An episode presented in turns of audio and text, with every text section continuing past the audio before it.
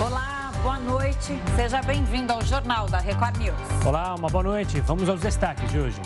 Cidade de Chernihiv é bombardeada um dia após a Rússia se comprometer em reduzir ataques.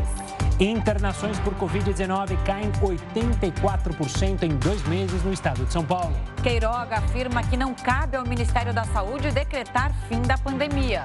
E ainda, telescópio Hubble encontra a estrela mais distante já vista.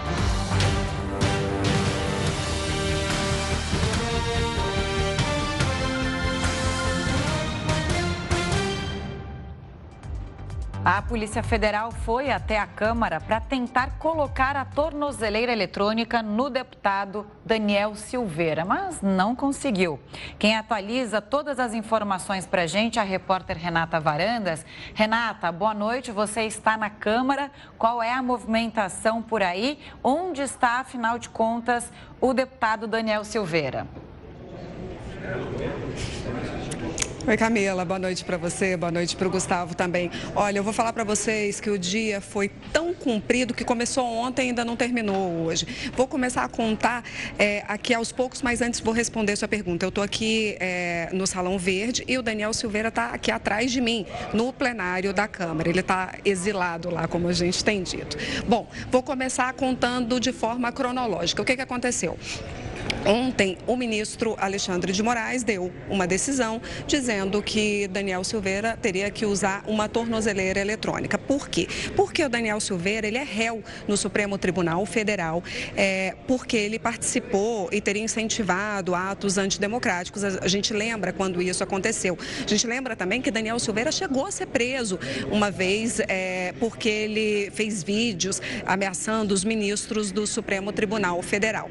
Bom, o que, que aconteceu? Daniel Silveira teria descumprido aí as ordens da justiça, que seriam ficar longe das redes sociais, não falar com os outros investigados, não podia dar entrevistas, e Daniel Silveira estava fazendo tudo isso. Alexandre de Moraes então entendeu que ele estava descumprindo as normas, as regras judiciais e pediu determinou que fosse instalada uma tornozeleira eletrônica nele. Ele, por sua vez, veio para a Câmara dos Deputados, porque aqui é considerado um lugar inviolável. A Casa do Povo é um lugar inviolável. Então, a polícia não poderia entrar aqui e colocar uma tornozeleira eletrônica nele. Há uma discussão se seria só dentro do plenário ou se essa tornozeleira poderia ser colocada em outras dependências que não fosse dentro do plenário. Mas uma coisa é certeza: dentro do plenário, polícia não não pode entrar, só a Polícia Legislativa, mas a Polícia Federal, por exemplo, ela não pode entrar, a Polícia Civil. Enfim, o que, que Daniel Silveira fez? Veio para o plenário ontem à noite e ficou aqui chegou uma determinada hora, ele foi para o gabinete dele, passando com um travesseiro embaixo do braço, depois um colega parlamentar do mesmo estado dele, deputado Luiz Lima, do PL do Rio de Janeiro, foi lá ser solidário no gabinete dele e levou um colchão para ele, para que ele pudesse dormir. Conclusão, ele passou a noite lá cedinho, já se levantou e veio de novo para o plenário. Tudo isso para poder se livrar da tal tornozeleira eletrônica. À tarde, o que, que aconteceu? A polícia chegou chegou aqui para poder colocar a tornozeleira eletrônica nele, mas precisava aí de uma autorização da presidência é, da Câmara. Há um agravante aí nessa história toda. Arthur Lira não está aqui em Brasília. Arthur Lira tá, vai passar a semana toda em Alagoas. Ele está resolvendo problemas de eleição em Alagoas, aparando arestas, e ele vai passar o, a semana toda em Alagoas. Então teve toda aquela, aquela dificuldade de o que fazer para se pode ou não colocar tornozeleira tornozeleira eletrônica no Daniel Silveira. Bom, o tempo foi passando. Arthur Lira, meio-dia e meia só, foi soltar uma nota, uma nota dúbia, na verdade, porque ele dizia que a Casa do Povo era uma casa inviolável, então que o plenário, a polícia não poderia entrar. No entanto, as medidas judiciais, elas têm sim que ser cumpridas. Então ficou esse impasse. A polícia veio aqui, um delegado esteve aqui com alguns agentes e ficaram esperando aí uma posição é, do, do presidente da Câmara, Arthur Lira. No entanto, o que, que aconteceu? Daniel Silveira foi foi até eles, foi até o delegado e disse que não ia usar a tornozeleira eletrônica, que se recusava até a tornozeleira eletrônica instalada e assinou um termo dizendo isso. e voltou para dentro do plenário. Bom, é, mais do que rapidamente também o ministro Luiz Fux, porque o, o, presidente da Câmara, que é Arthur Lira, pressionou o ministro Luiz Fux para que o caso de Daniel Silveira fosse julgado logo no Supremo. E Luiz Fux marcou a data, dia 20 de abril, ou seja, daqui 20 dias. Daniel Silveira voltou para dentro do plenário, falou pouquíssimas palavras. A gente perguntou para ele se ele ia dormir aqui essa noite. Ele foi um pouco irônico, disse que tinha tido uma noite boa a noite anterior e que provavelmente ele ficaria por aqui. Até agora está lá, dentro do plenário, não sai tudo isso para não para que não seja instalada a tornozeleira eletrônica. Por sua vez, o ministro Alexandre de Moraes acabou de determinar uma multa de 15 mil reais por dia é, a cada dia que ele se recusar a usar a tornozeleira eletrônica. O que a gente tem que pensar é que isso vai pesar no bolso dele, já que o parlamentar ganha 30 mil reais. Então ele teria aí dois dias só para poder ficar sem a tornozeleira eletrônica. Por enquanto, Camila e Gustavo, estamos nesse impasse. Pode ser mais uma noite longa, porque a gente não sabe se o Daniel Silveira vai sair daqui, vai dormir aqui, mas tudo indica que ele vai dormir na Câmara de novo, mais uma vez. Renata, uma boa noite da minha parte também. Durante aqui o Link News, a gente acompanhou uma fala do senador Flávio Bolsonaro defendendo e fazendo apelo à justiça em nome do deputado Daniel Silveira, que estava logo atrás, vocês jornalistas acompanharam. Mais alguém falou dos parlamentares?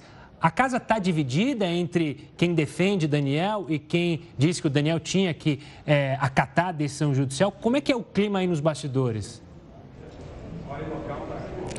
Ah, Gustavo, essa sua pergunta é uma pergunta de um milhão de dólares, né? Porque é difícil a gente conseguir mapear exatamente se a casa está dividida. Por quê? Te digo que tiveram várias manifestações na tribuna do plenário a favor do Daniel Silveira, tiveram outras manifestações um pouco mais tímidas também, mas contra o Daniel Silveira. Só que a gente tem que lembrar que nem todos os parlamentares estão aqui, a gente ainda está num sistema remoto de votação. E essa semana, teoricamente, nós jornalistas estávamos achando que seria uma semana tranquila tranquila, já que o Lira ia passar a semana toda fora. Então, não tinha uma grande pauta de votação, ou seja, o plenário já está muito esvaziado essa semana e, além de tudo, tem pandemia. Então, tiveram as manifestações. Claro que os que são a favor se reuniram, estavam em maior número e falando a favor de Daniel Silveira. Só que existe um outro lado que a gente tem que analisar também. Essa é uma briga que ela é uma briga de você comprar. Por quê? Porque o que o Daniel Silveira fala é: hoje está acontecendo comigo, amanhã pode acontecer aí com vocês, com qualquer um de vocês. Ok, é um argumento que a gente sabe que bate realmente nos colegas parlamentares, porque todo mundo se vê ali naque, na mesma situação do colega. No entanto, a gente está em ano de eleição. Se a gente está em ano de eleição, você defender que é, a casa é inviolável, que Daniel Silveira não deveria botar a tornozeleira porque amanhã pode acontecer comigo, é um argumento ruim, né? Já que a gente está em campanha, a campanha começa daqui a pouco, e aí como é que um parlamentar vai defender isso e vai dizer ah, amanhã pode acontecer comigo? Então também fica muito difícil da gente mapear qual seria o termômetro da casa. Hoje, realmente tinham mais pessoas falando a favor dele do que contra ele. Mas isso também, claro, era um movimento orquestrado, porque ele reuniu ali as pessoas que de fato estavam falando, eram a favor dele, inclusive o senador Flávio Bolsonaro, que foi lá prestar solidariedade a ele enquanto ele conversava com o delegado, foram lá, foi lá prestar solidariedade e acabou falando bastante, foi meio que um porta-voz do Daniel Silveira aqui na Câmara. Renata, alguns especialistas já dizem que a preocupação agora é que isso também não vire uma crise institucional, porque você vê o ministro Alexandre de Moraes é, sendo rigoroso, fazendo que, com que o deputado cumpra uma ordem judicial. Mas, enfim, de qualquer forma, eu queria ler aqui só para complementar a sua informação. O ministro Alexandre de Moraes também falou que o Arthur Lira tem que indicar dia, horário e local para a efetivação do monitoramento eletrônico do réu Daniel Silveira. Quer dizer, também colocou o Arthur Lira numa situação em que ele tem que se decidir para que essa situação toda chegue ao fim. A Renata tinha falado, né, Gustavo, do dia que começou ontem. Vamos ver se essa quarta-feira, é, ali pelo menos na Câmara dos Deputados, o dia vai ter 24 horas ou se ele só vai acabar amanhã com o desfecho dessa história toda. Mas eu agradeço, Renata. Obrigada pelas informações. Uma boa noite a você. A gente segue aqui falando de política. O presidente Jair Bolsonaro nomeou Vitor Godoy Veiga como ministro interino da Educação. Veiga já era secretário executivo do MEC e entra no lugar de Milton Ribeiro, exonerado na segunda-feira, em meio às denúncias de favorecimento na liberação de verbas do MEC. Bom, falando de política ainda, há quase seis meses das eleições, os deputados têm até essa sexta-feira para trocar de partido sem perder o mandato. Vamos explicar e entender mais o que é isso? A gente conversa agora com um cientista político e professor do INSPER, Leandro Consentino. Consentino, bem-vindo mais uma vez, boa noite. É um prazer te receber aqui no Jornal da Record News. Bom, eu queria saber, é, primeiro entender o que está acontecendo, porque esse prazo vai até dia 31, dia 1 e qual é a movimentação que já aconteceu nessa janela partidária? O que, que se pode analisar até esse momento? Boa noite, Camila. Boa noite aos telespectadores da Record News. É, de fato, a gente já tem alguns desdobramentos importantes aí diante dessa janela partidária. O primeiro desdobramento, acho que mais importante que a gente consegue perceber, é aquele movimento dos uh, deputados que estavam no então PSL, que foram eleitos junto com o presidente Jair Bolsonaro que ficaram, entre aspas, presos ali no partido porque não queriam perder os seus respectivos mandatos e acabaram tendo que esperar para essa janela eleitor, essa janela partidária chegar agora que é onde a gente está atravessando nesse período para poder sim mudar de partido. Aí no meio disso a gente teve a fusão do PSL com o DEM, formou-se aí a União Brasil que formou uma grande bancada, mas que a gente sabia que tinha um prazo determinado, porque agora esses membros eleitos aí pelo bolsonarismo dentro do União Brasil estão agora migrando para os partidos, uh, ou o partido do próprio presidente, que é o Partido Liberal, ou o partido próximo do presidente, que é o Republicanos. Então, a primeira grande mensagem que a gente está tendo dessa janela partidária é um inchaço aí desses partidos que apoiam o governo por conta dessa vamos dizer assim, desse represamento que houve ali no PSL, no União Brasil anteriormente, que agora estão cerrando fileiras junto ao PL e junto aos republicanos. Leandro, uma boa noite da minha parte também. Eu queria falar agora sobre a migração que pode acontecer, que na janela do futebol seria a contratação do ano, digamos assim, que foi esse namoro da União Brasil com o ex-juiz Sérgio Moro, candidato do Podemos, que teria recebido uma proposta irrecusável para trocar justamente o Podemos pela União Brasil. União Brasil que também perdeu diversos deputados após se juntar, né, a criar esse grande partido. Como que você analisa essas mudanças, principalmente essa possível mudança do Moro e a movimentação nas candidaturas presidenciais? Boa noite, Gustavo. É, de fato, a gente tem aí um, um, termômetro bastante alto, bastante elevado aí nas candidaturas presidenciais nesse momento, né? Por um lado, a gente tem esse movimento aí do, do ex-juiz Sérgio Moro, que poderia migrar de partido, não sei se fará isso. A gente está num, num prazo cada vez mais apertado para esse tipo de mudança, mas é algo que, sem dúvida, pode ocorrer aí, né? De outro lado, a gente tem também o movimento do Eduardo Leite, né, que estava ali com um pé fora do PSDB, flertando com o PSD, recuou e alguns analistas estão dizendo recuou porque está pensando em formar ali um bloco importante para impor a sua candidatura dentro do PSDB. Então, é lembrar que essas movimentações dos presidenciáveis também mexem com essas movimentações de bancada, né? Mas o prazo para essas movimentações, como vocês bem colocaram, está se esgotando. Então, se essa alteração de partido visa engrossar a bancada parlamentar dos seus respectivos partidos, isso está sendo um movimento muito tardio. Então a gente tem que analisar se de fato isso vai ocorrer ou não, se está visando essa, esse aumento de número de deputados, ele está já ocorrendo muito tarde e talvez não venha a acontecer de maneira concreta. Bom, a gente pode então pegar essas informações e entender, entender o seguinte: União é, Brasil é, é, já foi criado como um partido enorme e agora ele diminui um pouco e perde frente para o PL, que é o partido atual do presidente, e também para o Republicanos. Quer dizer, a base maior fica para o presidente, a base de apoio, digamos assim. E dentro do PSDB, como você falou, há espaço para esse golpe, como alguns analistas chamam, essa movimentação dentro do partido para tentar minar ali a, a candidatura do Dória e emplacar Leite?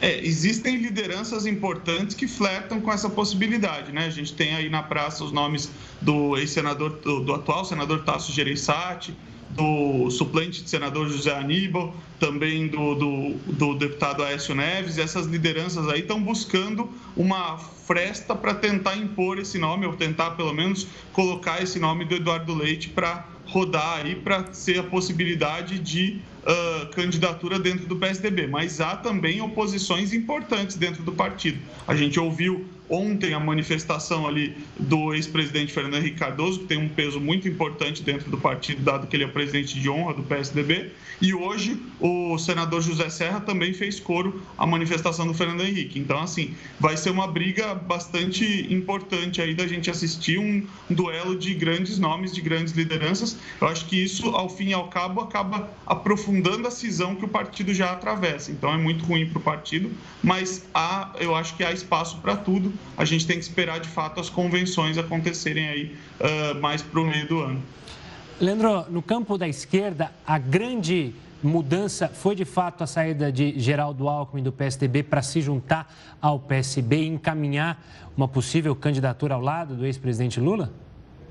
Acho que essa é uma notícia importante, Gustavo, sobretudo porque ela amplia aí o espaço de conversação da esquerda, né? Ele, ele faz com que essa esquerda ali, por, por hora enraizada, migre para o centro, alcance diálogo. A gente viu notícias essa semana de que há lideranças aí do ponto de vista econômico, né? Uh, gurus ali econômicos do Geraldo Alckmin, como o ex-ministro uh, Pércio Arida, que está ali conversando agora com o Partido dos Trabalhadores, buscando elaborar um programa de governo ou colaborando com esse programa de governo. Então, sem dúvida, essa é uma notícia importante para entender a extensão dessa caminhada da esquerda para o centro.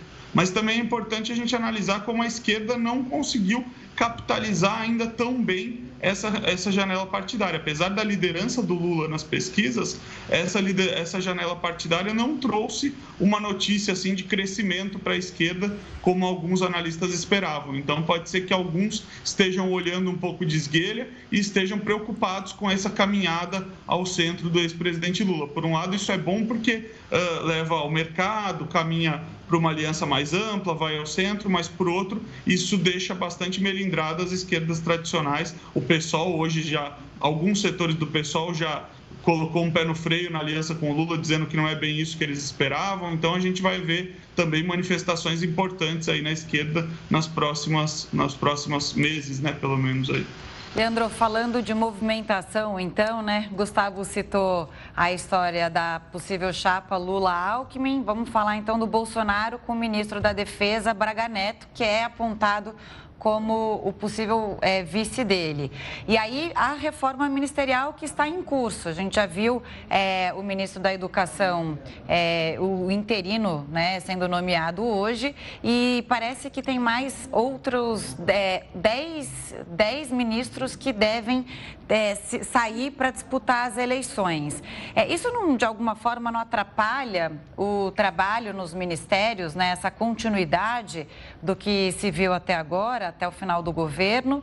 E, e eu queria saber o que esperar também, né? É, uma equipe um pouco mais técnica é, ou, ou meio similar ao que a gente viu até agora nos, nos ministérios? Camila, isso é um movimento que, que acaba acontecendo mesmo normalmente com governos que aí estão buscando se reeleger, né, os ministros ou tentando terminando seu mandato ali, a gente vê os ministros se desincompatibilizando para buscar alternativas eleitorais. Isso era esperado. Isso não quer dizer que seja uma boa notícia. Normalmente o que acontece é que assumem secretários executivos ou pessoas menos afinadas com o cargo e, e elas tocam, vamos dizer assim, o governo em primeira marcha, né? Não vai ter grande uh, mudança institucional, grandes programas sendo colocados aí. Então, de fato, a gente tem aí um período bastante ruim do ponto de vista da administração pública se a gente está esperando alguma inovação legislativa. Mas, por outro lado, se, se a gente está vendo aí que esse governo também não traz, não costuma trazer boas notícias em algumas políticas públicas, a gente pode ficar mais descansado também, que não é o tipo de coisa que tende a ocorrer nesse momento. É, eu queria só fazer um adendo importante. Você falou da, da nomeação do, do ministro, uh, ou da busca do ministro Braga Neto para virar o vice do Bolsonaro. Isso é importante porque é um movimento bastante similar com o que ele fez em 2018, né? E aí a gente está ali colocando isso naquilo que a gente costuma chamar de seguro impeachment, né? O presidente coloca ali um militar porque ele acredita que um militar seria menos passível de conspirar contra ele na condição de vice para um eventual impeachment, ou o que quer que seja, e mesmo a oposição estaria buscando menos cortejar esse general por temor do que ele poderia ser como presidente. Então, na verdade, essa escolha é uma escolha estratégica que repete 2018, onde o Bolsonaro está dizendo: olha, comigo é, pode ser ruim, pior sem a minha pessoa, então não tentem aí conversar com o vice para tirar o meu mandato. Eu acho que é uma escolha esperada, dado o que ele já tinha feito na eleição anterior. Leandro, a Camila falou justamente dessa saída de alguns ministros para eleição. A gente pode dizer que no, seria, no, se a gente olhasse para o baralho, o grande as desses ministros seria o ministro Tarcísio, que foi para os republicanos e que é o grande nome na disputa de São Paulo, até porque São Paulo é um reduto que, se a gente olhar historicamente, votou seguidamente em é, governadores tucanos e se vê numa situação, tanto é que as últimas pesquisas mostram o crescimento do ministro Tarcísio. Ele seria o grande as desses ministros que vão deixar o governo para se candidatar? Sem dúvida, ele é uma aposta importante, Gustavo, sobretudo porque São Paulo tem a importância que tem como maior colégio eleitoral, como estado mais uh, economicamente mais poderoso do país. E aí colocar uma carta como essa no baralho aí como você está fazendo a analogia é muito importante porque ali o Bolsonaro também ganha um palanque de peso né? Uh, sobretudo na disputa eleitoral onde ele precisa ali reforçar São Paulo. São Paulo deu muitos votos sobretudo o interior de São Paulo deu muitos votos ao Jair Bolsonaro e é, é um reduto tradicionalmente mais do que tucano antipetista. Então ele apoia, aposta, desculpe, muito fortemente na figura do ministro Tarcísio para que essa, esse apoio à sua candidatura acabe reverberando também numa disputa ali pelo Palácio do Planalto, que vai ser, não, não, não nos enganemos, duríssima ali por conta de um candidato ter hoje a máquina na mão, né, o presidente atual, e o outro candidato está liderando as pesquisas, o ex-presidente Lula. Bom, muitas celebridades, pelo que a gente viu até aqui, fazem uma campanha para que os jovens votem nessas eleições. Porque esse grupo está sendo cortejado é, nesse momento e eles têm um poder decisivo, então, nessas eleições, como a gente viu diferentemente em outras Há duas faces disso, né, Camila? Há uma face do ponto de vista de uma preocupação legítima, né? Nós estamos aí diante de um momento baixíssimo de, de, de interesse dos jovens por tirar o título eleitoral, por se engajar nas eleições. Eu não quero fazer disso uma igualdade com falta de interesse da política. Eu acho que a política tem outras dimensões e a gente pode pensar que os jovens estão interessados em outras formas de se movimentar aí no cenário, buscar causas, mas sem dúvida eles estão pouco interessados em tirar título. Então tem uma preocupação preocupação legítima aí nesse caso. Só que também é uma preocupação que está claramente uh, muito mais atrelada ao campo da esquerda do que da direita,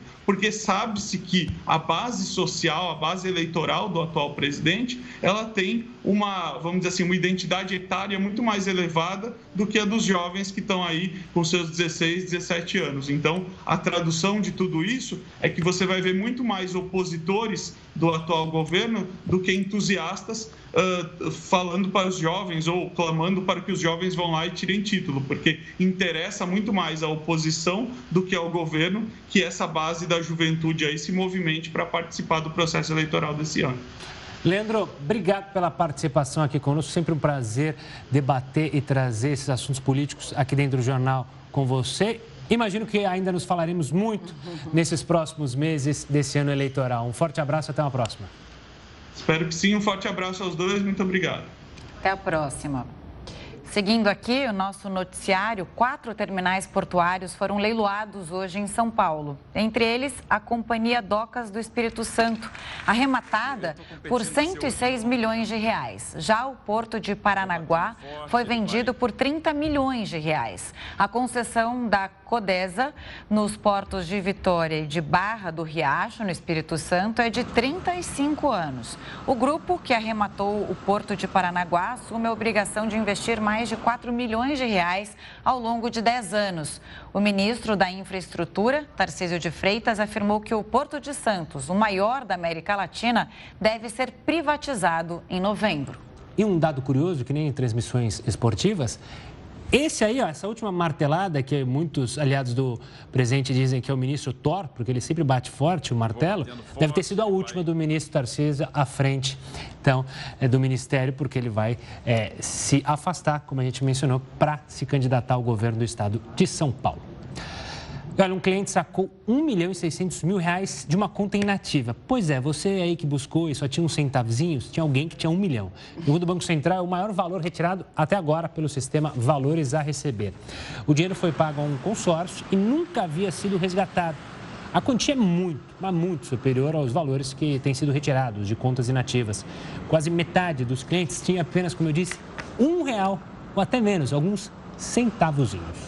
A gente tinha visto o caso, né, de uma senhora que achou que tinha um dinheirão lá no banco, a hora que viu, queria comprar carro e tudo, a hora que viu tinha um real, pouco mais de um real. Esse foi ao contrário, a pessoa foi a fazer a consulta, achou que tinha pouco e aí... Ou não, ou ela sabia, tinha ela mais tinha de um esquecido. milhão é de a reais. Dúvida. É a dúvida, quem será que ele tinha? Será que ele esqueceu e sabia? Será que ele não está fazendo falta e nem, nem lembrou? Falou, tenho tanto dinheiro que nem lembrou.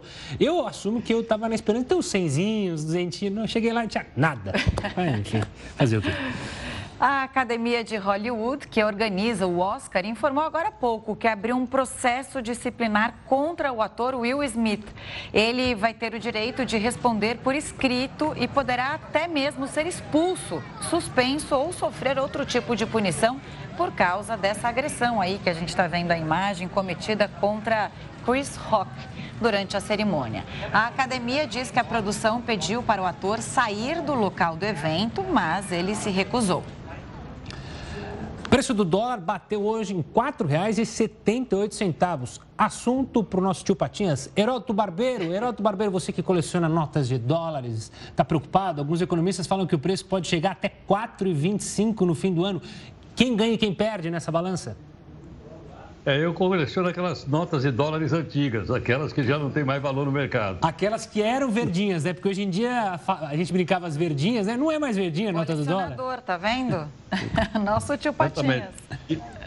Pois é, eu até fui lá no banco ver se eu tinha uma grana daquela esquecida. Não tinha um tostão para mim lá no banco. Nem dólar, nem euro, nem coisa nenhuma. Não era seu 1 milhão e 600 mil reais que estão lá. Nada. Mas sabe uma coisa interessante? É o seguinte... Uh o Banco Central Brasileiro está prevendo um dólar para o final do ano. Eles fazem geralmente essa projeção, não quer dizer que realmente vai acontecer. Mas ele está estimando o dólar em R$ 4,15 no final do ano. O que seria uma queda razoável do dólar esse ano. Só para ter uma ideia, esse ano o dólar já caiu 14%, ou seja, o real se fortaleceu diante do dólar em 14%, o que logicamente traz consequências para a sociedade brasileira.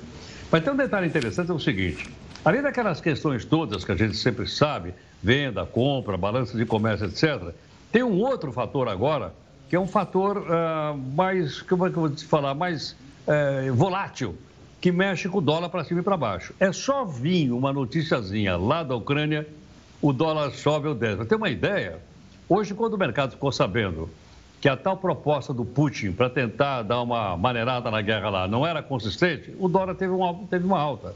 Olha, olha que coisa inacreditável. Então a notícia lá fez com que o dólar aumentasse. Ele fechou a 4,74, um pouquinho para cima, é verdade. Mas isso mostra como é que o mercado está ligado em outras questões que não exatamente a questão econômica e não na questão financeira. Agora, no caso brasileiro, de fato, o dólar vem, vem caindo, como, como eu disse, mas é, se deve a seguintes fatores. Um deles a guerra, de novo. Por quê? Porque muitos investidores internacionais estão com medo de botar a grana lá na Rússia, que é um país é, que está mais ou menos na mesma posição do Brasil. Então, eles têm tirado o dinheiro da Rússia por causa da guerra, porque não sabem exatamente para onde vai a economia russa. Só para ter uma ideia, para comparar com a nossa, a inflação esse ano na Rússia vai ser de 70%. Você já imaginou a inflação de 70%? Pois é, vai dar 70%. Então, eles estão pegando esse dólar e trazendo para outros países, inclusive para o Brasil. Com a entrada do dólar no Brasil, aumenta a oferta de dólar, consequentemente o preço cai no mercado interno brasileiro. Seria bom que tivesse outros motivos. Por quê? Porque esse dólar vem para cá, não é porque nossas praias são mais bonitas, nosso céu é mais azul e nossa mata é mais verde. É porque o nosso juro é muito alto. Nós estamos pagando 11,25% de juro. Se você descontar a inflação, você vai ver que é um dos juros reais, juro real é essa inflação, mais altos do mundo. Então, pessoal, é aquele chamado capital motel. Aquele capital que entra e sai. Não é isso que nós queremos. Nós queremos que o capital seja aplicado na produção e, consequentemente, gere emprego, gere imposto, a coisa toda. Mas esse capital é o chamado capital especulativo. Ele está entrando e está fazendo com que o dólar caia de preço. Bom, qual é a realidade? Caiu de preço. Quem é que pode comemorar uma situação como essa? Olha, alguns produtos importados vão ficar mais baratos. Então, nós importamos trigo, nós importamos petróleo e eles poderão cair um pouco de preço.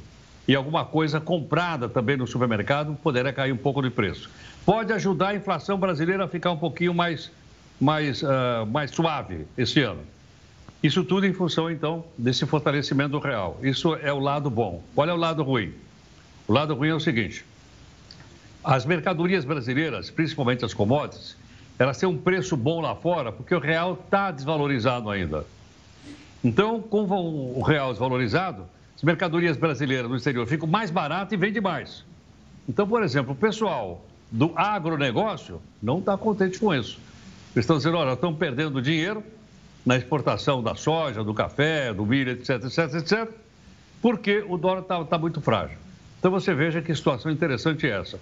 O dólar que parecia uma coisa tão distante da gente, eu não ganho em dólar, a gente não paga em dólar, e ele está tão perto da gente porque ele mexe com a nossa economia, mexe com o dia a dia e mexe com o preço dos produtos que nós temos que comprar no supermercado. Pois é, está tudo interligado. Heroto, a gente volta a se falar ainda nessa edição. Fica aqui conosco. Bom, obrigado. Até já. A visita aos canyons do Lago de Furnas, na cidade mineira de Capitólio, foi liberada. A reabertura é parcial. Os passeios na chuva estão proibidos. O número de lanchas autorizadas, ao mesmo tempo no local, caiu de 40 para 5 e deverão manter distância dos paredões. As regras são baseadas em estudos científicos. Os canyons serão monitorados diariamente para verificar se há erosão ou movimentação das rochas. A região estava interditada desde o dia 8 de janeiro, quando uma pedra de desabou, caiu lá sobre os barcos e matou 10 pessoas. Após mais uma rodada de negociações, o Sindicato dos Garis recusou uma nova proposta de reajuste salarial. A gente vai até o Rio de Janeiro falar com o repórter Marcos Marinho. Marcos, o que foi decidido hoje? Uma boa noite. Boa noite, Camila. Boa noite, Gustavo. E também para todos que nos acompanham. Olha, os trabalhadores participaram de uma assembleia hoje no Tribunal Regional do Trabalho, no centro do Rio de Janeiro, e decidiram manter a paralisação. Eles afirmam que só vão voltar ao trabalho normalmente quando receberem um reajuste de 10,54%. A empresa ofereceu 8%. Os trabalhadores disseram que durante esse período de paralisação, apenas um contingente mínimo vai manter as atividades. E o Rio de Janeiro já sente os efeitos da falta da coleta de lixo. Em diversos pontos da cidade já há muito lixo acumulado. Havia uma expectativa para o fim dessa paralisação no dia de hoje, mas isso não aconteceu. A greve continua por tempo indeterminado. A Conlurb, portanto, ofereceu 8%, mas os trabalhadores querem mais de 10% de aumento e por isso eles afirmam que essa greve vai continuar. Eu volto com vocês, Gustavo e Camila. Obrigada pelas informações. E a cidade de Chernihiv foi alvo de bombardeios um dia após a promessa russa de que eles seriam reduzidos. O jornal da Record News volta com todos os detalhes da guerra na Ucrânia já já. Estamos de volta com o jornal da Record News para da Record News, perdão, para dizer que mesmo após as promessas da Rússia para reduzir as operações em Chernihiv, a cidade no norte da Ucrânia registrou bombardeios nas últimas horas. Residências, bibliotecas e o shopping center, além de um mercado local, não resistiram aos ataques russos, de acordo com o governador da região. Não há relatos, por enquanto, de vítimas. Os bombardeios acontecem um dia depois de o vice-ministro da Defesa russo informar que Moscou diminuiria a atividade militar na cidade e também nos arredores da capital ucraniana. Segundo ele, a atitude busca aumentar essa confiança entre os países em guerra e também criar condições para novas negociações. Mas em conversa com os jornalistas, o conselheiro do presidente Volodymyr Zelensky, que participou do diálogo na Turquia, relatou que as movimentações russas continuam nessa área. Infelizmente, ainda não estamos vendo um corte significativo. Tudo continua como costumava. Os ataques em nossas cidades estão em andamento. E há sinais separados de que algumas unidades estão se retirando, mas não são massivos. Na terça-feira, o ministro da Defesa, Sergei Shoigu, declarou que as principais tarefas da primeira etapa dessa operação na Ucrânia foram concluídas e que agora o Kremlin concentraria esforços no que chamou de uma libertação do Donbass, região separatista no leste europeu. Ele destacou ainda que o potencial de combate da nação vizinha estava enfraquecido. Apesar dessa declaração, um alto funcionário dos Estados Unidos afirmou nesta quarta-feira que o presidente da Rússia, Vladimir Putin, não é informado corretamente sobre o real cenário dessa guerra. Em anonimato, o norte-americano disse acreditar que o líder russo é enganado pelos próprios conselheiros sobre essas perdas econômicas e também de tropas durante os confrontos. As Nações Unidas estimam que ao menos 1.189 civis, entre eles 103 crianças, foram mortos na Ucrânia ao longo dessa guerra. Já o número de feridos se aproxima de 2 mil. A Polônia é o país que mais recebeu refugiados ucranianos. Uma soma de deslocados que chegou à marca de 4 milhões. Nós vamos conversar agora com especialista em política russa e pesquisador do Laboratório de Estudos da Ásia, da USP, Vicente Ferraro. Vicente, boa noite, bem-vindo ao nosso jornal. Há uma descrença por parte do povo ucraniano de que a Rússia vai realmente é, cumprir o que se propõe. Isso tem alguma consequência? Boa noite, Camila e Gustavo. Obrigado pelo convite. É, sim, certamente é, há um pessimismo né, em relação às declarações do governo russo, porque vale destacar que antes dessa invasão ser iniciada, em diversas ocasiões, porta-voz, o, o, o porta-voz do governo russo informou que não haveria uma invasão, que era uma histeria por parte do Ocidente, e a invasão acabou se concretizando. Né? Então, há uma desconfiança muito grande de qualquer declaração que o Kremlin faz. É, mas, ao mesmo tempo, há relatos, sim, de que, é, de, de, que algumas tropas foram retiradas, principalmente ali da região de Chernobyl, no, no norte da Ucrânia, na fronteira com, a, com, com Belarus, e, e, e também há alguns indicativos de que parte do contingente militar está sendo retirado da região de Kiev e de Chernihiv. É, isso não significa que haverá um cessar-fogo, né? Estão retirando parte dessas tropas, mas é, isso não significa que os, os, ataques vão ser interrompidos ali. É apenas uma, uma retirada parcial de tropas até o momento. Algumas autoridades russas elas reforçaram, né, que não foi assinado um cessar-fogo, foi assinado, foi acordado, né, foi anunciado pelo governo russo de que haveria apenas uma remoção.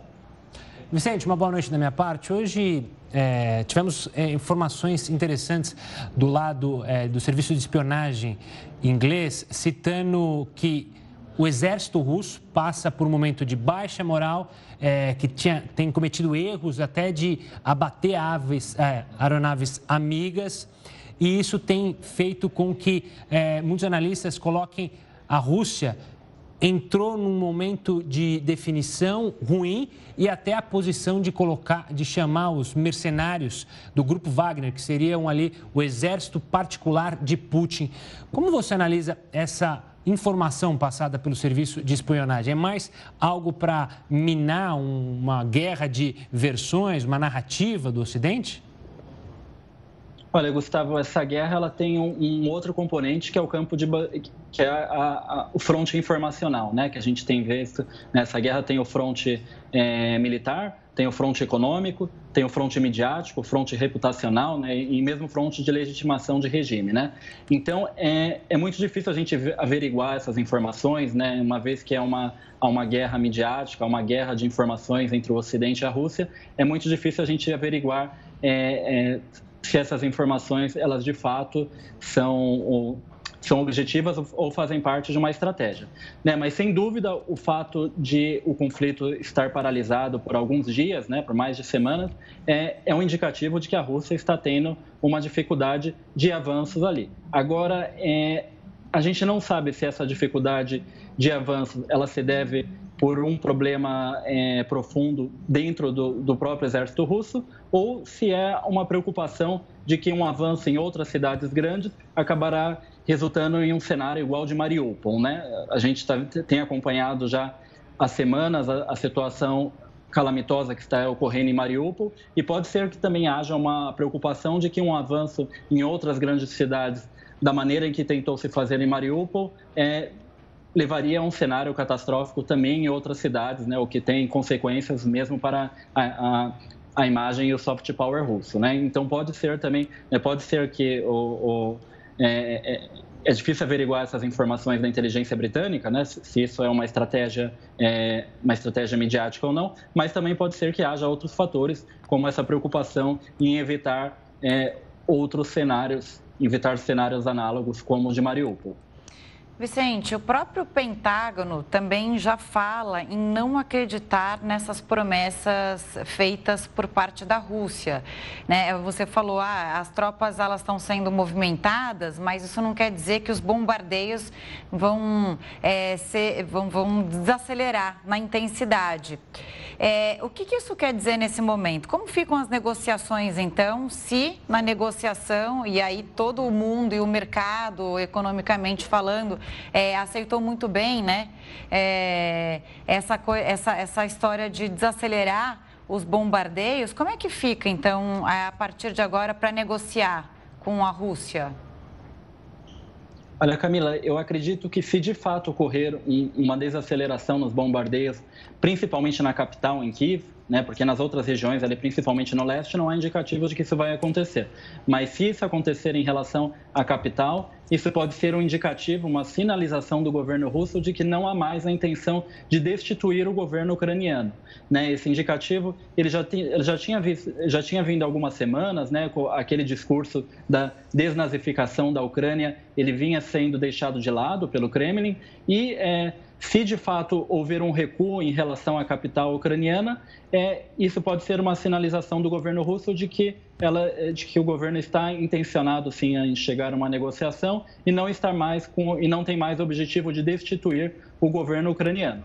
Né? É, mas em troca, a, Ucrânia vem anunciando que, que, aceitaria algumas reivindicações russas, né? como o status de não alinhado, a, a não entrada na OTAN o reconhecimento de que o país não abrigaria bases militares estrangeiras em seu território. É, e, ao mesmo tempo, a Ucrânia ela, ela reivindica a assinatura de um novo acordo de garantias de segurança. Né? Em 1994 foi assinado um memorando de segurança, um memorando de Budapeste. É, a, a Rússia fez parte desse acordo, os Estados Unidos e o Reino Unido. Né? Ali havia uma previsão de que a Ucrânia iria entregar as armas nucleares dela para a Rússia e, em troca, esses países garantiriam de que ela não sofreria é, uma violação da sua soberania territorial, não, não sofreria um ataque. Em 2014, com a questão da incorporação da Crimeia à Rússia e a ajuda do governo russo aos separatistas no Donbass, é, a, a, Ucrânia chegou à conclusão de que esse, esse memorando de, de, de, Budapeste fracassou, de que não foi respeitado, é, e aí isso deu mais força para a reivindicação de entrar na OTAN. Então, a Ucrânia ela reconhece é, é, ela reconheceria agora o status neutro, mas em troca ela quer um, um novo acordo é, de garantias de segurança que tenha mecanismos eficazes para impedir que haja uma invasão como está tendo agora. Né? Então, o que está em discussão agora é quais seriam esses mecanismos eficazes que, que poderiam garantir a segurança é, da Ucrânia contra uma eventual invasão e quem faria parte desse novo acordo de, de garantias. Vicente, ainda na linha das negociações, é, segundo as autoridades ucranianas, a próxima rodada de negociações deve acontecer no dia 1 de abril, de forma remota. Ainda de acordo com as autoridades ucranianas, é, houve um pedido por parte deles para um encontro entre os dois presidentes. Você acredita que esse encontro só irá acontecer, e os russos já negaram esse encontro, pelo menos nesse momento, quando houver de fato um documento, algo encaminhando de fato o fim da guerra? Ou esse encontro pode até acontecer antes? Olha, eu acho difícil porque faz anos que o, que o presidente Volodymyr Zelensky está tentando realizar um, um, encontro pessoal com Vladimir Putin esse encontro foi reiteradamente negado. E é, algumas autoridades russas afirmaram que o encontro só seria possível após a assinatura de um, de um tratado de paz. Né? Então, isso, se a gente levar em consideração o atual cenário, é um, a, apesar de alguns indicativos de, de, de avanço nos últimos dias, é, um tratado de paz ainda não parece ser uma, uma opção viável, uma opção que esteja próximo de, de acontecer. Vicente, eu queria voltar a essa movimentação das tropas russas, inclusive em Chernobyl, como você mesmo trouxe essa informação. O Pentágono fala, inclusive, em 20% é, de reposicionamento das tropas russas. Então, você vê isso como uma sinalização para um possível acordo e não como uma estratégia de guerra para ganhar um tempo e conseguir se posicionar é, melhor numa ofensiva mais é, positiva em, em, relação a essas cidades que a Rússia não conseguiu conquistar? É, a, a, sinalização do acordo, no, no, meu entender, ela será se de fato ocorrer um recuo em relação à capital. Né? A capital, a capital tem a que... Sim, porque a capital tem a questão simbólica de ser a sede do governo, né, a sede dos três poderes. Então, se houver um recuo, né, o, o que ainda não está confirmado, né, é o, né, como vocês estavam dizendo, o fato de retirar algumas tropas não significa um cessar-fogo, né? Mas se de fato ocorrer um cessar-fogo ali na capital, um recuo das tropas russas em relação à capital, pode ser aquilo que eu disse do indicativo de que não há mais intenções de, de destituir o governo de Volodymyr Zelensky. Mas ao mesmo tempo esse recuo de outras regiões pode finalizar uma estratégia de retomar, é, de reforçar a tentativa de controle em outras regiões, principalmente no leste ali principalmente no Donbás, o avanço em, em direção a Mariupol, é, uma tentativa também, às vezes, de reforçar ali a, a, a investida militar na cidade de Kharkiv, que, que, que, está cercada há semanas, e também uma tentativa de garantir e de consolidar o controle que já o controle russo que já há na região sul, né, principalmente ali na região de Kherson, que é uma, é uma região estratégica porque ela permite a ligação terrestre da, da península da Crimeia com, a, com o Donbass e com a Rússia. Né? A península da, da Crimeia, que foi incorporada à Rússia em 2014, ela é ligada ao território russo apenas por uma ponte.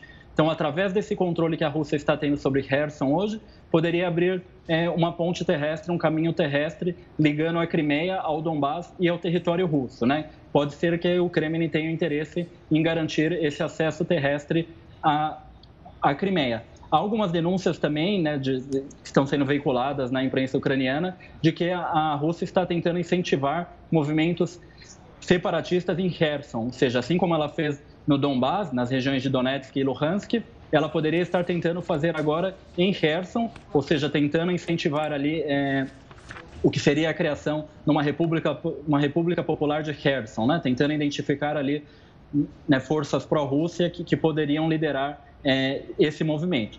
É, imagens da imprensa ucraniana mostram que em Kherson houve uma série de protestos na, nas últimas semanas contra a ocupação russa, então é, isso certamente não seria um cenário fácil para os russos conseguirem concretizar, né? ou seja, repetir o cenário do Donbass na região de Kherson.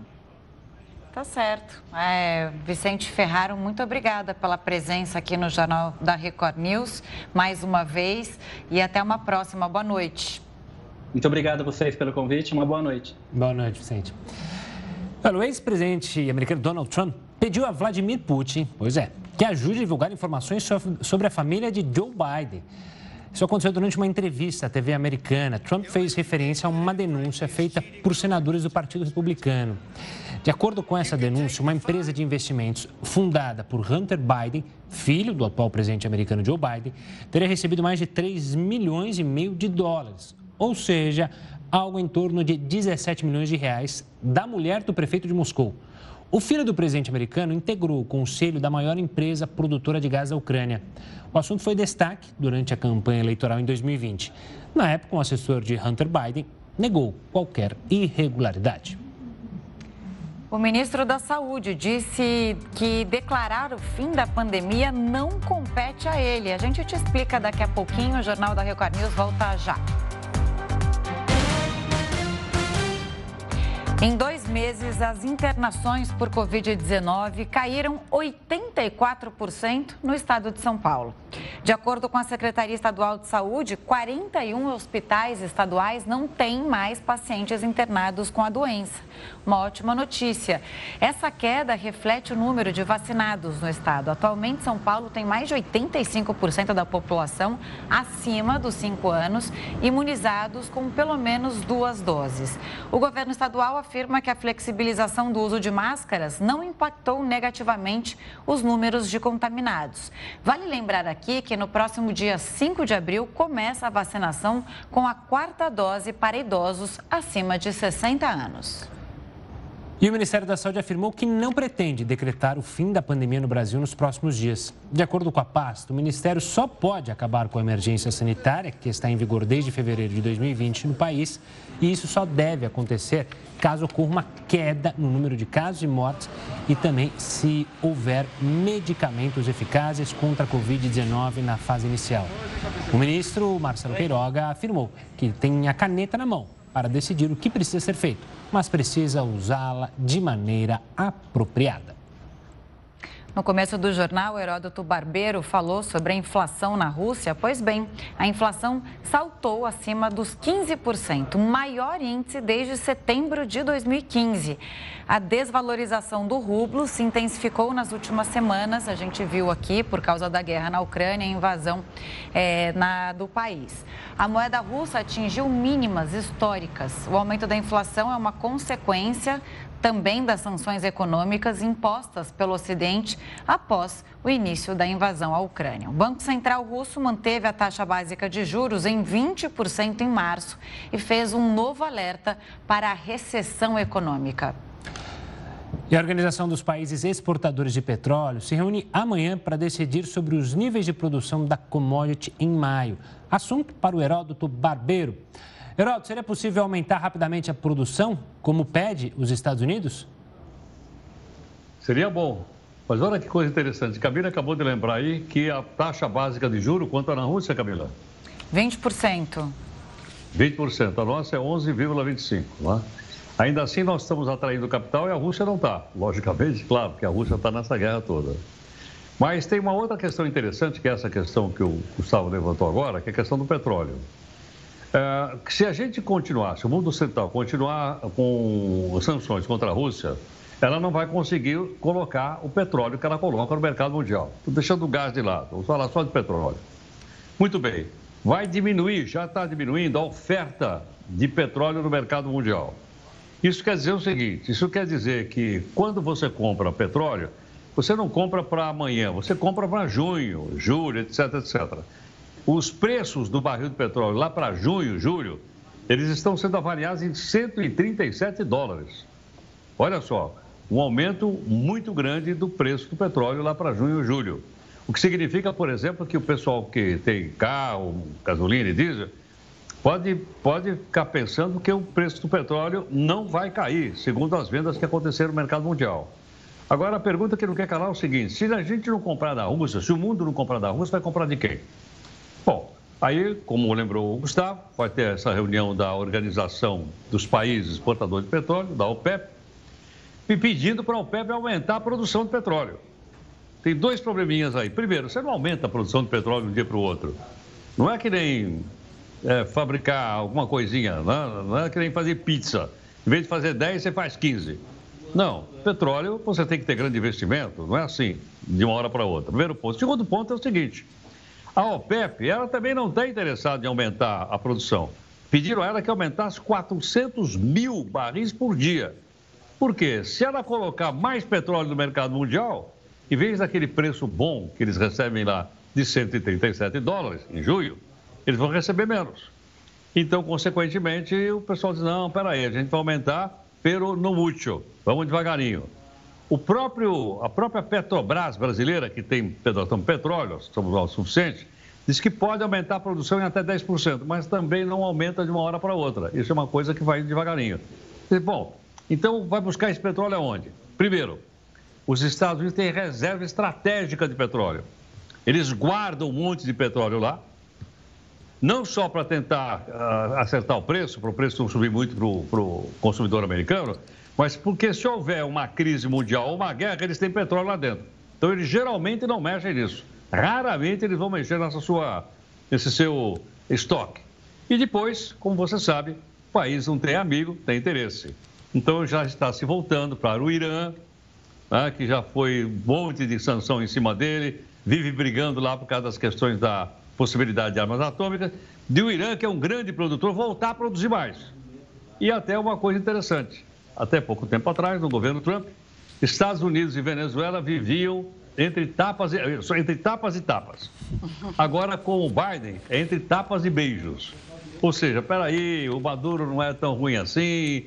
Aí o Maduro solta uh, dois jornalistas americanos presos. Uh, vamos conversar, tudo bem. O que a gente falou no passado não vale. Por quê? Porque a segunda maior reserva de petróleo do mundo está na Venezuela. Mas olha, tudo isso que eu estou dizendo não se resolve da noite para o dia. Isso aí é só uma resolução a longo prazo. E a longo prazo fica cada vez mais claro que nós temos que depender menos do petróleo, não só por questões ambientais, mas também por questões fundamentalmente econômicas. Vou recomendar a vocês mais uma vez, os dois colegas, companheiros, que comprem bicicleta e venham trabalhar de bicicleta. Ótima ideia. Mas tem que ser elétrica, né? Porque eu moro ali em Perdizes, Pompeia, tem muita subida e descida. Aí me complica, aí me quebra, aí me quebra. Eu não tô mais numa fase com 20 anos que eu conseguia, tá? Se for elétrica, eu topo. Heroto, uma boa noite. A gente se vê amanhã, combinada? Tchau, gente. Obrigado. Até mais. Um beijo grande. Até amanhã. Vamos falar dos aluguéis com vencimento em abril que serão reajustados em 14,8%. Preparar mais um pouquinho o bolso. Na prática, os inquilinos que pagam atualmente um aluguel de R$ 1.200, por exemplo, terão que desembolsar R$ 1.377 todos os meses para continuar morando no mesmo imóvel. O IGPM, indicador usado para corrigir a maioria das locações no Brasil, perdeu ritmo ao avançar 1,74% em março, mas acumulou acumula alta de quase 15% em 12 meses. Os dados foram divulgados pela Fundação Getúlio Vargas e vale aquela máxima, né, Gustavo? Sempre tentar negociar porque é interessante que a pessoa consiga pagar as contas e que o inquilino também, ou o dono do imóvel, é, não tenha que correr atrás, de repente, de um novo inquilino. E olha, Israel está em alerta para uma nova onda de violência. Pois é, o Jornal da Record News volta com esse e outros assuntos. O número de casos de Covid-19 caiu 14% na semana passada. A redução foi registrada em todos os continentes. O número de mortes, por outro lado, cresceu 45%. A OMS atribui a alta às mudanças técnicas na contagem de países como Estados Unidos e Índia, que reportaram mortes de meses anteriores. Apesar da redução no número de casos, a OMS fez um apelo para que os países não reduzam a aplicação aplicação de testes para a detecção da doença e voltou a afirmar que é cedo demais para diminuir o nível de vigilância. E de acordo com a OMS, a subvariante BA.2 representa 86% dos casos sequenciados no planeta. Detectada pela primeira vez nas Filipinas, a BA2 também é conhecida como Omicron silenciosa, por não apresentar o marcador genético utilizado pelos cientistas para identificar infecções da primeira versão da cepa. De acordo com o médico João Migolski, a subvariante se manifesta de forma parecida às outras variações da Omicron. Os principais sinais e sintomas são semelhantes às manifestações clínicas das variantes anteriores. Uma das poucas diferenças é o fato de alterações do olfato e paladar serem bem menos comuns na Omicron BA2 quando comparada à cepa original, por exemplo. Uma pesquisa desenvolvida por um instituto vinculado ao Ministério da Saúde dinamarquês indicou que a linhagem BA2 é substancialmente mais transmissível do que a BA1. Ainda segundo o estudo, a subvariante é mais capaz de infectar pessoas vacinadas com uma terceira dose de reforço em comparação com variações anteriores da cepa. Mas os indivíduos imunizados apresentaram menor probabilidade de transmitir o vírus. No entanto, por ter sofrido diversas mutações em sua estrutura genética, essa variante acaba sendo mais capaz de fugir, driblar, de escapar a imunidade, seja a imunidade promovida pela vacina, seja a imunidade conferida após uma infecção natural. A pesquisa realizada na Dinamarca ainda não foi analisada por pares na comunidade científica, mas um ensaio britânico apontou a mesma diferença em relação ao nível de contágio. A Omicron BA2 geralmente está relacionada a casos menos graves da Covid-19. Depois de quatro quedas seguidas, o índice de confiança das empresas do setor de serviços cresceu em março. O indicador medido pela Fundação Getúlio Vargas avançou três pontos em relação a fevereiro e chegou a 92. Houve melhora tanto na percepção atual da economia quanto nas expectativas para os próximos meses. Ainda assim, a confiança no setor segue negativa, já que está abaixo dos 100 pontos. E o primeiro-ministro de Israel fez um alerta hoje sobre uma possível onda de violência no país. Israel tem vivido dias de ataques. Nessa terça-feira, um palestino de 27 anos matou cinco pessoas em Bnei Brak, cidade de maioria ultra-ortodoxa na região central do país. Duas pessoas eram ucranianas e as outras duas israelenses. Um agente da polícia também morreu no tiroteio. O primeiro-ministro israelense, Naftali Bennett, afirmou que o país enfrenta o que ele chamou de uma onda de terrorismo árabe assassino. No domingo passado, dois policiais foram mortos a tiros no norte do país.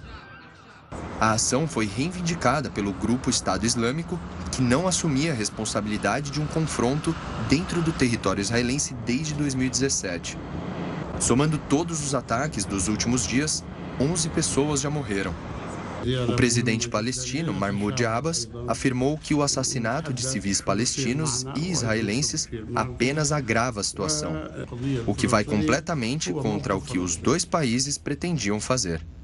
O secretário de Estado americano, Anthony Blinken, chamou a recente onda de violência em Israel de inaceitável. O primeiro-ministro israelense anunciou que vai haver uma reunião entre os principais funcionários da área de segurança do país para revisar a situação. No ano passado, esse mesmo cenário foi visto em abril, durante o mês de jejum, chamado de Ramadã. Foram 11 dias de conflito armado entre Israel e o Hamas na faixa de Gaza. Hoje é um dia histórico para a astronomia. O Jornal da Record News volta em apenas 30 segundos. Já estamos de volta. Moradoras de Xangai, segunda maior cidade da China, começaram a estocar alimentos antes do novo confinamento imposto pelo governo. Desde segunda-feira, o lado leste da cidade está em isolamento para conter os casos de Covid-19. Agora, a outra metade da população se prepara para seguir as medidas restritivas já a partir de sexta-feira. A cidade registrou um recorde de 20 mil infecções em quatro semanas. A família do astro dos filmes de ação, Bruce Willis, anunciou que o ator vai se aposentar. O ator vai abandonar as gravações depois de ser diagnosticado com afasia. O distúrbio afeta a linguagem e as capacidades de comunicação do paciente. A família do ator agradeceu aos fãs pelo carinho e afirmou que o momento representa mais um desafio na vida de Bruce Willis. Outras celebridades já sofreram com o mesmo distúrbio que o ator enfrenta. É o caso das atrizes Emilia Clarke e Sharon Stone. As duas se recuperaram após um longo tratamento e retomaram as carreiras. Nascido na Alemanha, mas criado nos Estados Unidos, ele estreou na TV americana na década de 80. Mas o sucesso mundial veio com os filmes da franquia Duro de Matar. Bruce Willis também atuou nos filmes Pulp Fiction, Tempo de Violência, Armagedon e O Sexto Sentido. O ator ganhou dois Emmys, o primeiro pela série A Gata e o Rato, em 1987, e o outro pela participação em Friends, em 2000. Olha, um astronauta americano e dois russos voltaram à Terra depois de uma missão na Estação Espacial Internacional. Os três viajaram na mesma cápsula e pousaram no Cazaquistão. A NASA disse que, apesar da guerra na Ucrânia, todos trabalham unidos em um clima de cooperação. O americano, o americano Van Hey bateu o recorde de permanência no espaço para os Estados Unidos. Foram 355 dias em órbita. Hoje é um dia histórico para a astronomia, segundo a NASA. A agência espacial afirmou que a estrela mais distante já vista foi descoberta pelo telescópio Hubble. O telescópio espacial conseguiu detectar a luz de uma estrela que existiu no primeiro bilhão de anos após o Big Bang, quando o universo nasceu. Essa é a estrela mais distante já vista até hoje. A luz dela levou quase 13 bilhões de anos para chegar à Terra. A estrela foi apelidada de Earendel, um nome inglês antigo que significa estrela da manhã. Astrônomos usaram uma técnica conhecida como lente gravitacional, isso para ampliar a minúscula luz estelar, que não teria sido perceptível por causa da distância. Dados revelam que a estrela tinha mais de 50 vezes o tamanho do Sol e era cerca de um milhão de vezes mais brilhante. Acredita-se também que a Earendel era ainda maior e deve ter explodido em pedaços alguns milhões de anos depois de emergir. Nos próximos anos, a NASA e o telescópio James Webb, criado em conjunto com a Agência Espacial Europeia e sucessor do Hubble, vão explorar Earendel. O objetivo dos astrônomos é entender qual é a composição química e temperatura da estrela. O novo telescópio também vai vasculhar galáxias cada vez mais distantes para identificar novas estrelas.